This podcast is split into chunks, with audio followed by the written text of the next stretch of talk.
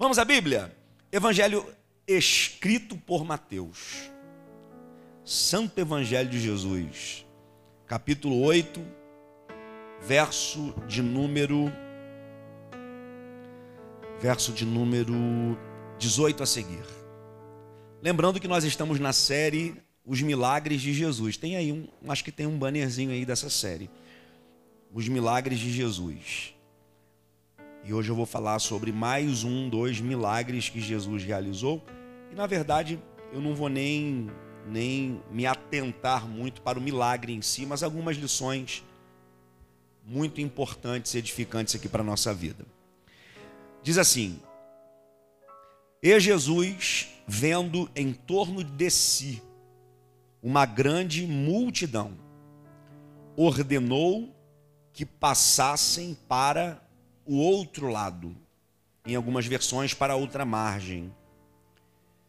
E aproximando-se dele um escriba, disse-lhe: Mestre, aonde quer que fores, eu te seguirei.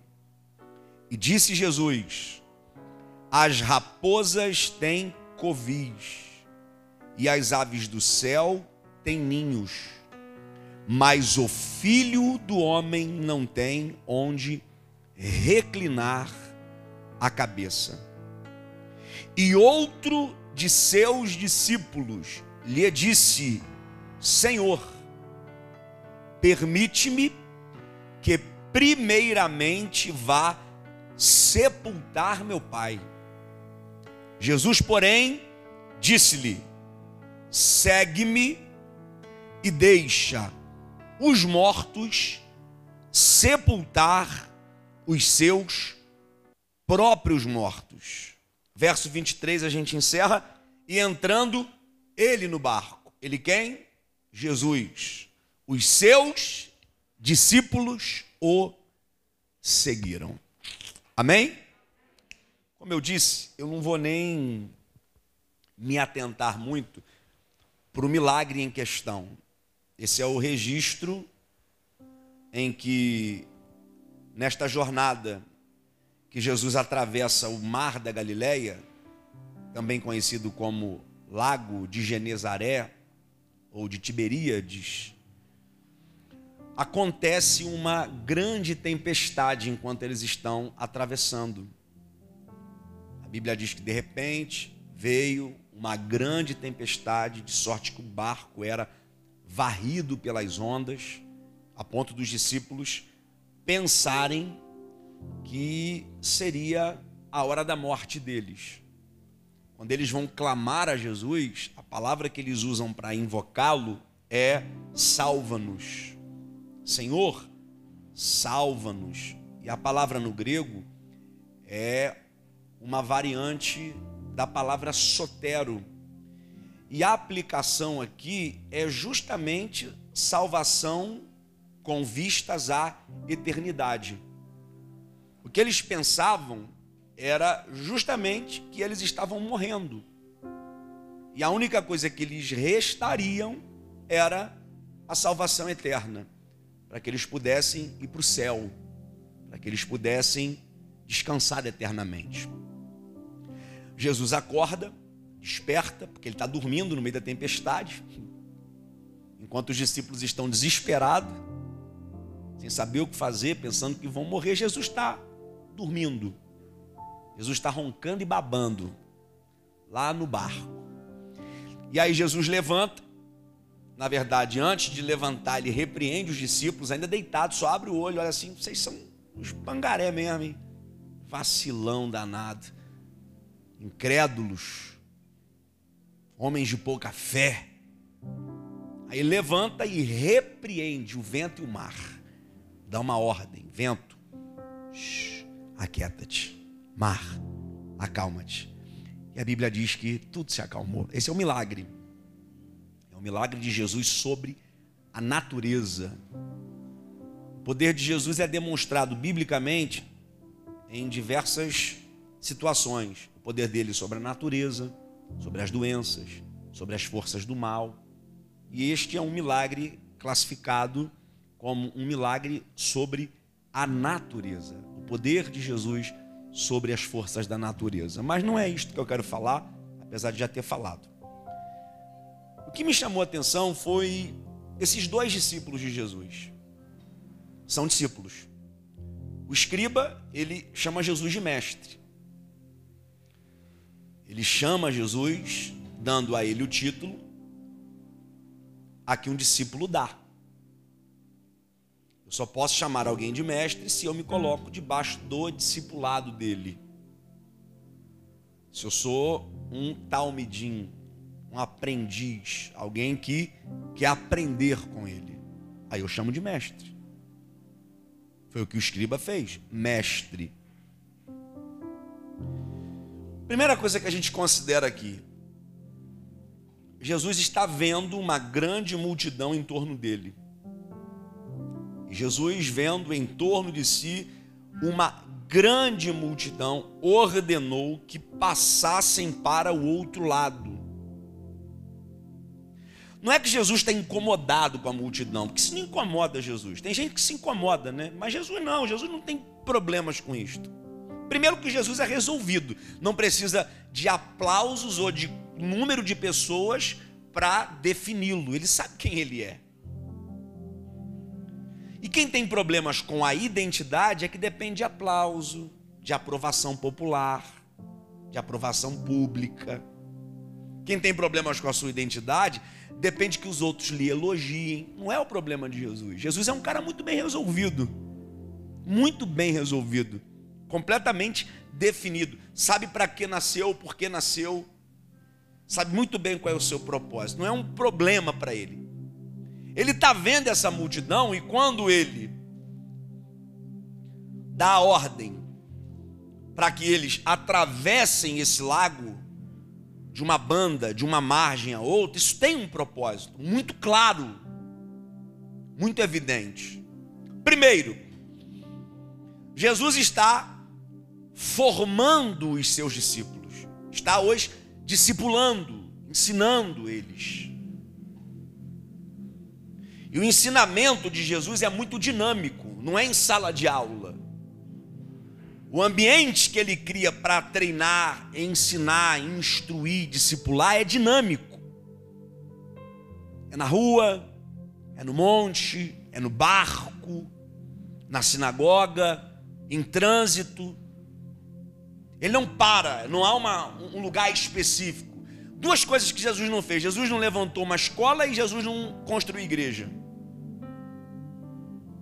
O ministério de Jesus é na rua, é desenvolvido de maneira dinâmica, no dia a dia, no trânsito, no ir e vir. Então, tudo que Jesus faz, se atente para isto. Tudo que Jesus faz é pedagógico.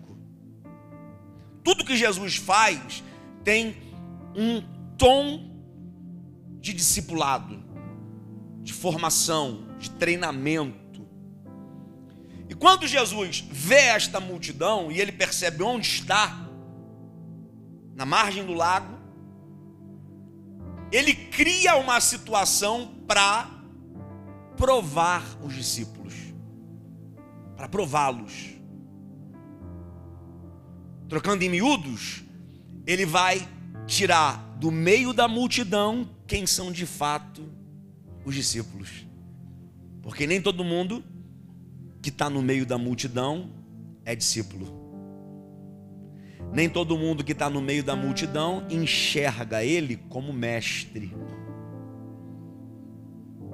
Nem todo mundo que está no meio da multidão honra ele como professor, como alguém digno de ser seguido, digno de ser servido. Eu não preciso nem dizer, você sabe que muitas das pessoas que andavam com Jesus eram interesseiros. Andavam atrás de Jesus unicamente e especificamente por causa do pão que ele multiplicava, da comida que ele dava. E não pense que as coisas mudaram, porque as coisas não mudaram. Nem todo mundo que frequenta a igreja frequenta a igreja porque tem consciência de que ele é mestre de que Ele é professor, de que Ele é Senhor, de que quer servi-lo, quer adorá-lo.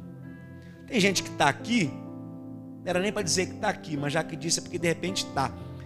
Tem gente que está aqui que está aqui por interesse, escusos, aleatórios, e não de servir a Jesus efetivamente. Nem todo mundo que vai à igreja, vai à igreja para adorar Jesus, para glorificá-lo, para aprender com Ele, para ser mentoreado por Ele, discipulado por Ele. Não se engane, nem todo mundo. Então pare de se decepcionar com gente que frequenta igreja. Frequentar a igreja e ter caráter são duas coisas completamente distintas uma da outra. A gente se decepciona muito com gente que frequenta igreja, porque a gente, ainda, a gente ainda não entendeu que nem todo mundo que frequenta a igreja frequenta a igreja com os mesmos propósitos. Agora eu te pergunto: você está frequentando essa igreja por quê? Por quê? Por que, que você vem aqui? Por que, que você entra por essa porta, sai de sua casa, toma seu banho, pega seu carro, seu ônibus, sua bicicleta, seu trem, seu Uber? Seu 99, seu tênis? Qual é o seu interesse real, legítimo em estar aqui? Você está atrás de namorada? De namorado? De porta aberta? De milagre? De pão para comer? De peixe? De nome, honra, fama, privilégios, garantias? Conveniências, ou você está aqui por causa de Jesus, única e especificamente por causa de Jesus. Se você vem por causa de Jesus, glória a Deus. Se você não vem, dá tempo de mudar sua motivação. Venha para adorá-lo, para glorificá-lo e para servi-lo. Amém ou não amém? Então o que Jesus faz aqui é pedagógico. Ele sabe que tem uma galera ali que não quer nada com nada. Ele sabe. Se eu, eu sei, eu sei, eu sei.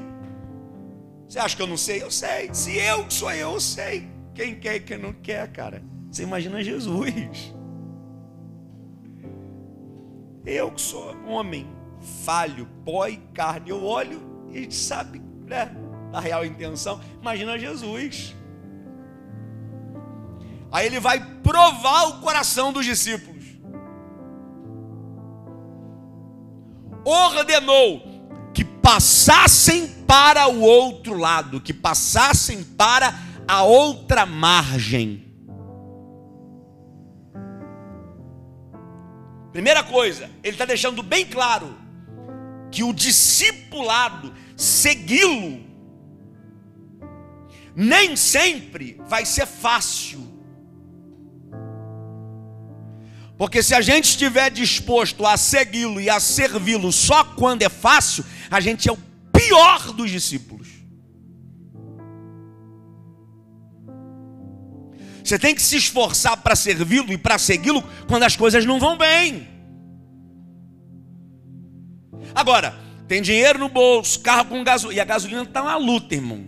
O álcool está seis reais, está difícil andar de carro. Falei com a pastora, amor, vamos comprar uma mobilete, comprar um. Uma bicicleta barra forte para ela vir sentada de lado assim atrás. Ó. Igual a Dona Olívia aqui na Paineiras. Não sei quem conheceu a Dona Olívia.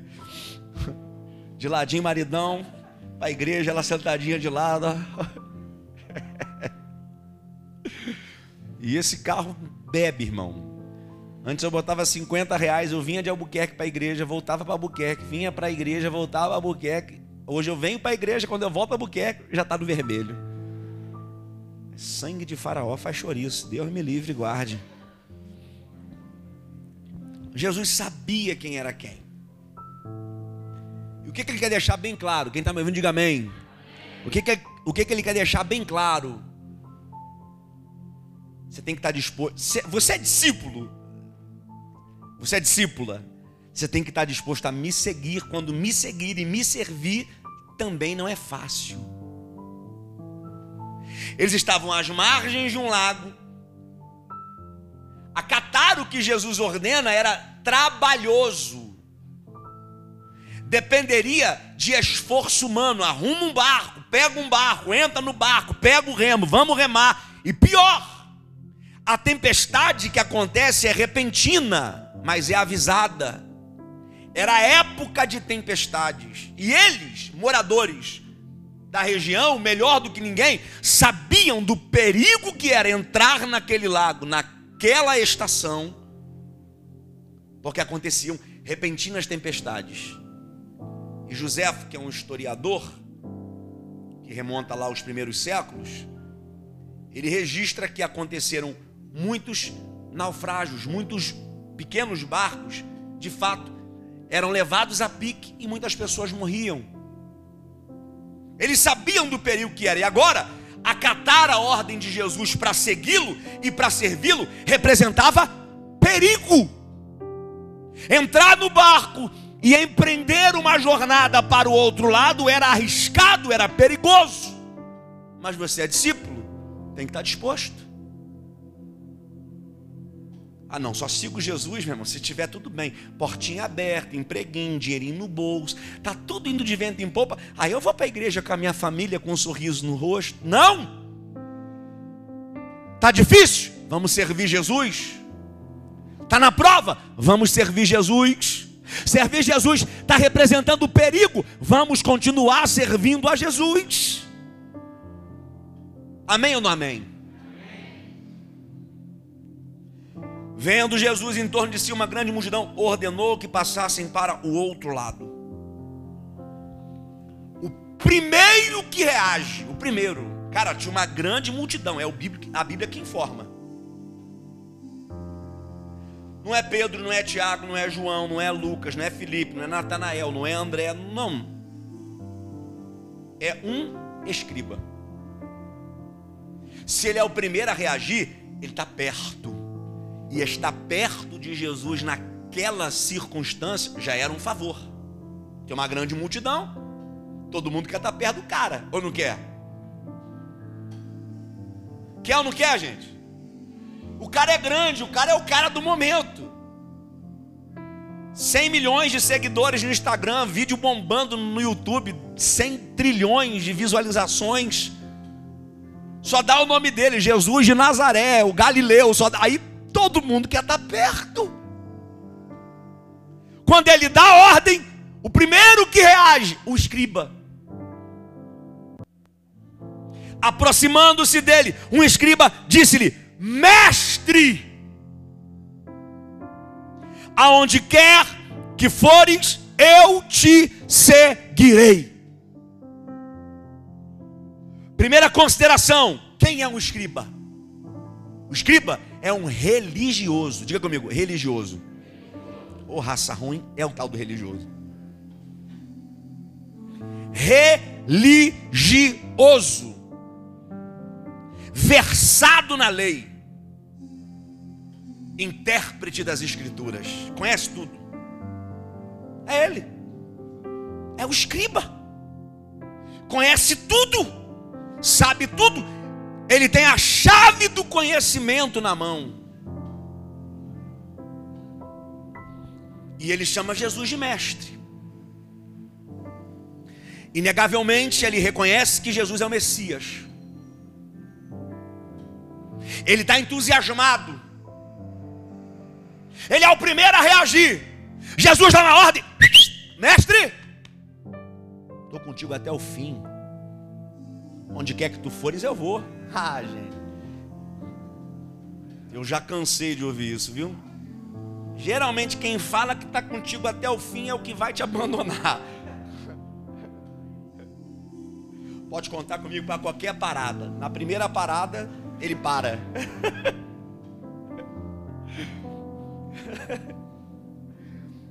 Mestre, aonde quer que fores, eu te seguirei. Estou contigo e não abro.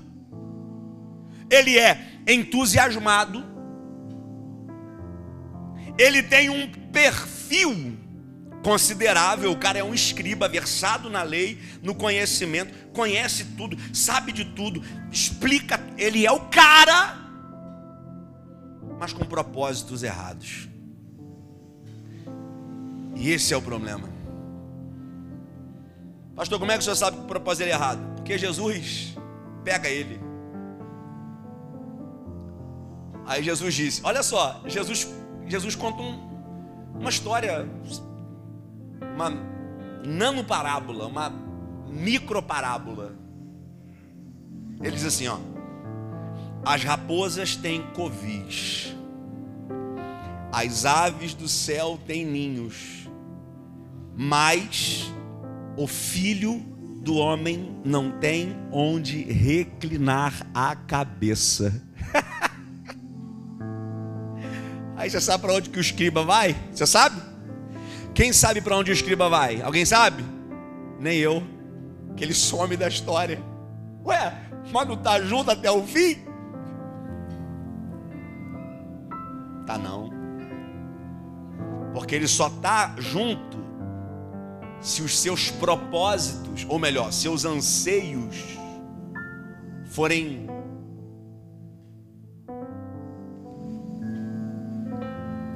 suas expectativas forem atendidas. Só está junto se o que ele quer, se o que ele deseja, se o que ele pensa, se como ele pensa, se como ele quer, se for do jeito dele, ele está. Se não for, está no pé. Quando Jesus fala o que fala, as raposas têm Covid, as aves têm ninhos, mas o filho do homem não tem onde reclinar a cabeça, isso quebra ele. O que Jesus está dizendo é, gente, isso aqui é sério, viu? O que Jesus está dizendo é: me seguir não representa estabilidade. Você quer estabilidade? Então, vai embora. Vai embora. A raposa tem lá o covil dela. Saiu, fez a caça, voltou para o covil, pá, beleza, as aves vão lá, vai para o ninho, para o abrigo, procria. O filho do homem não tem nem onde reclinar a cabeça. Você sabe qual é o interesse desse escriba? O que ele quer? Ele quer um lugar no trono, é isso que ele quer. Como diziam os ansebleanos antigos, ele quer uma cadeira no púlpito, é isso que ele quer. Ele quer posição, é isso que ele quer. Ele quer honra indevida, infundada. Ele quer privilégio. Ele quer seguir a Jesus por causa da estabilidade que Jesus supostamente lhe daria quando assumisse o trono que ele pensava que Jesus assumiria, porque na mente do escriba, esse Messias vai destronar César vai derrubar o império, vai assumir o trono e vai colocar os discípulos ali do ladinho dele, cada um num troninho, sentadinho, e ele está lá, o escriba. Aí Jesus quebra ele. Meu filho, aqui não tem trono, aqui não tem estabilidade, aqui não tem cadeira no púlpito. E aí, quer continuar me seguindo? Aí o escriba, eu vou ali e já volto. Dez minutinhos eu estou aí. Você voltou? nem o escriba. Cadê? Cadê a história dele? Acaba. Filho do homem não tem onde reclinar a cabeça. Deixa eu falar uma coisa para você aqui. Ministério não não é plano de carreira para dar estabilidade. Ministério é serviço. Ministério é serviço. Seguir a Jesus é um ministério de serviço. É servi-lo, é segui-lo para servi-lo, para atender às demandas desse ministério. Agora o outro discípulo, botei o oposto, enquanto o escriba é entusiasmado, ele é solícito, está pronto, é o cara que aparece primeiro, fala primeiro, Coloca o primeiro nome dele, é o, é o que aparece na lista. Enquanto o escriba é esse cara, o outro, e a, olha, olha o que a Bíblia diz. E outro, outro de seus discípulos. Diga para alguém, mas diga com carinho, diga assim: não queira ser o outro discípulo, não queira ser o outro.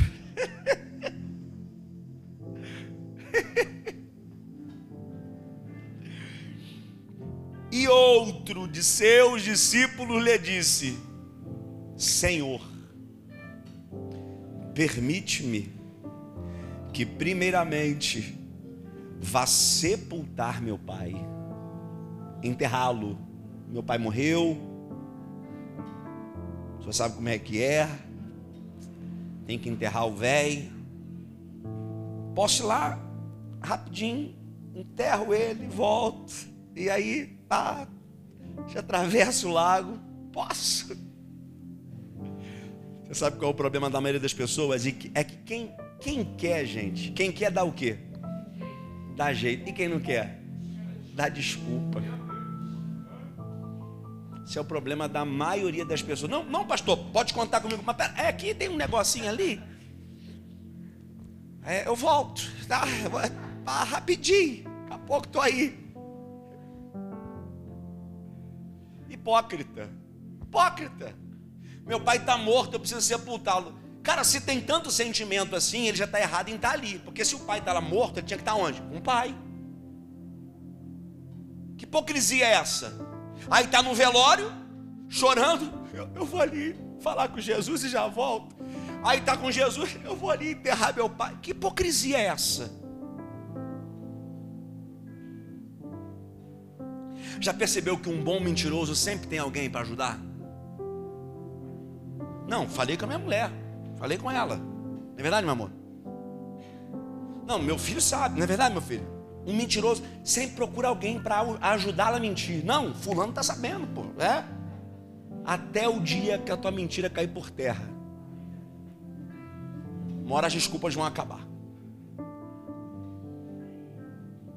Uma hora as desculpas acabam.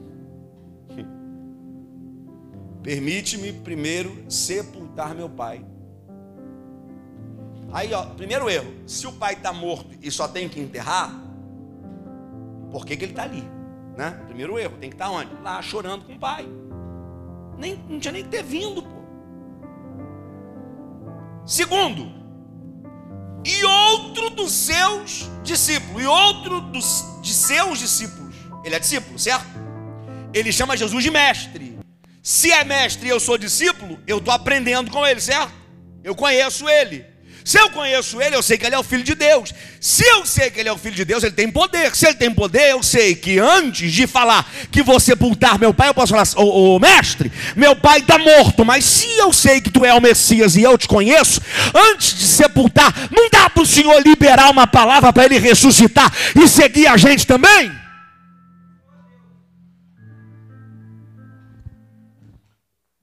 Porque se de fato eu conheço, e aqui eu entro em um mérito.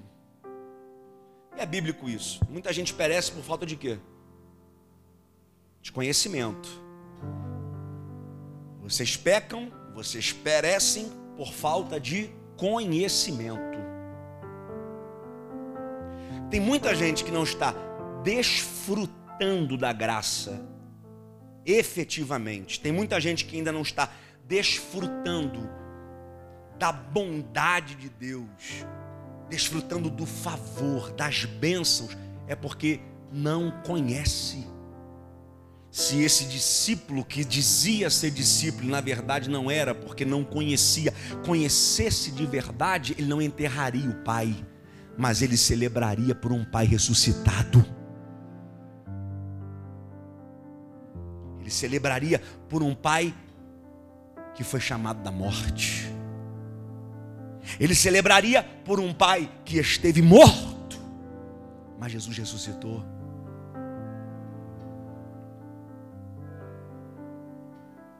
E eu encerro. Você sabe o que isso aqui demonstra com muita clareza? A dificuldade que as pessoas têm de seguir Jesus.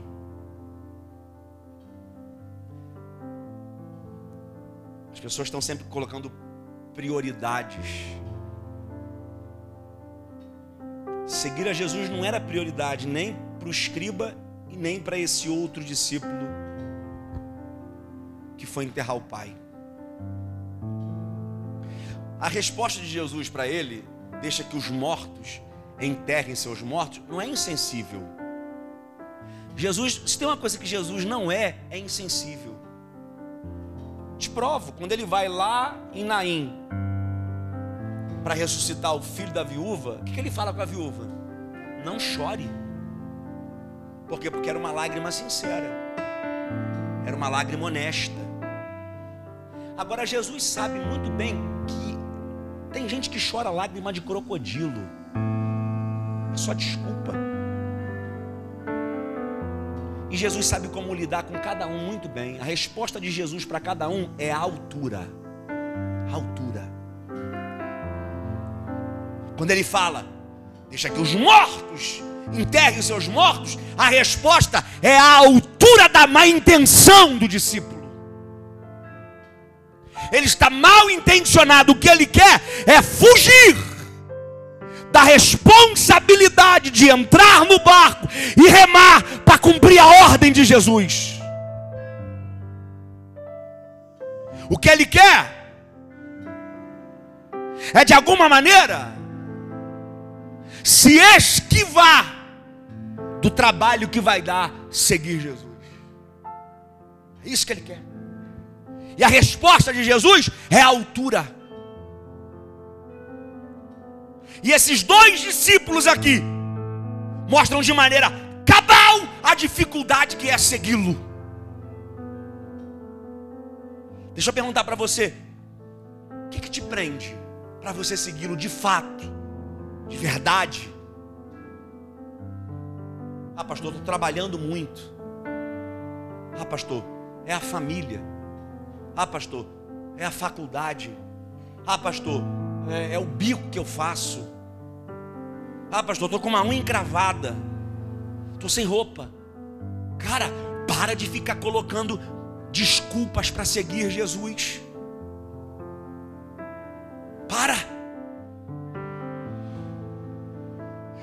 O real desejo de Jesus é implícito nessa palavra. Explícito, nem implícito, explícito. Segue-me e deixa aos mortos sepultar os seus mortos. Segue-me. Segue-me. Segue-me. O real desejo de Jesus é que você o siga. Você vive colocando desculpas, empecilhos, barreiras Enquanto seguir a Jesus para você não for prioridade, você não está pronto.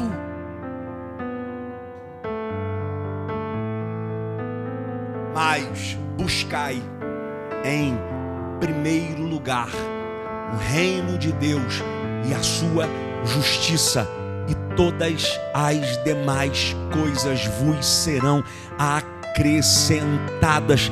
Tem gente deixando de seguir Jesus para acrescentar e só lhe falta. Você ainda não aprendeu que quanto mais você acrescenta e deixa de segui-lo, mais lhe falta. E o dia que você passar a priorizar segui-lo, você vai aprender que quando você o segue, ele lhe acrescenta, ele lhe acrescenta. Não é uma, nem duas, nem três, nem quatro, nem dez, nem vinte coisas. Ele lhe acrescentará todas as demais coisas. Não haverá falta de nada para aqueles que priorizam o serviço de segui-lo.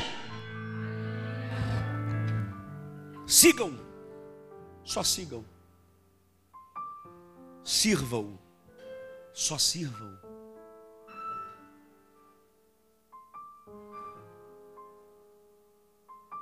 Segue-me e deixa os mortos sepultar os seus mortos. Se a gente fizer uma, uma análise aqui da interpretação, como ela é, Jesus está deixando bem claro aqui que até no que se refere a padrões familiar, seguir a Jesus implica muitas das vezes em você priorizar servir antes da família. E o mesmo Jesus disse, em outra ocasião, que aquele que não deixar pai e mãe para servi-lo não é digno dele.